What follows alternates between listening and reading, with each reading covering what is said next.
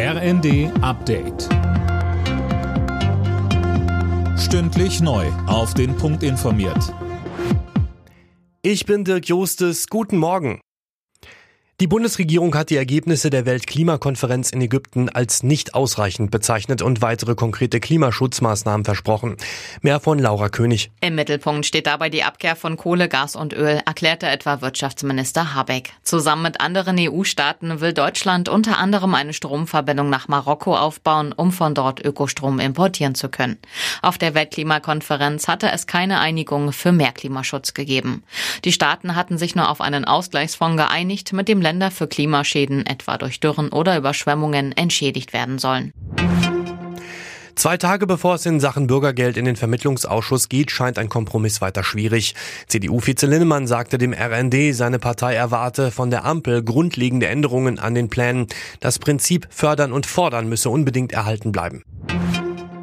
Nachdem das ukrainische Atomkraftwerk Saporischia wieder unter Beschuss geraten ist, hat die internationale Atomenergiebehörde ein sofortiges Ende der Angriffe gefordert. Die Lage sei extrem beunruhigend, hieß es. Russland und die Ukraine machten sich gegenseitig für die Angriffe verantwortlich.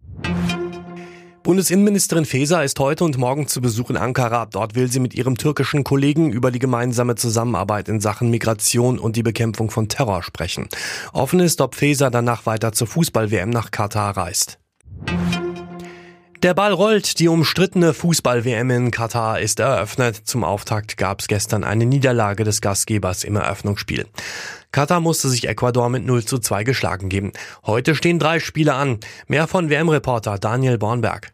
England gegen den Iran, damit geht's 14 Uhr los. Klarer Favorit gegen krasser Außenseiter, damit ist eigentlich schon alles dazu gesagt. Ohne den verletzten Bayerns Damané tritt der Senegal dann ab 17 Uhr gegen die Niederlande an. Bei denen steht der frühere Bayern-Trainer Van Gaal an der Seitenlinie. Zum Abschluss des WM-Tags gibt's dann das Duell USA gegen Wales, Anstoß 20 Uhr. Alle Nachrichten auf rnd.de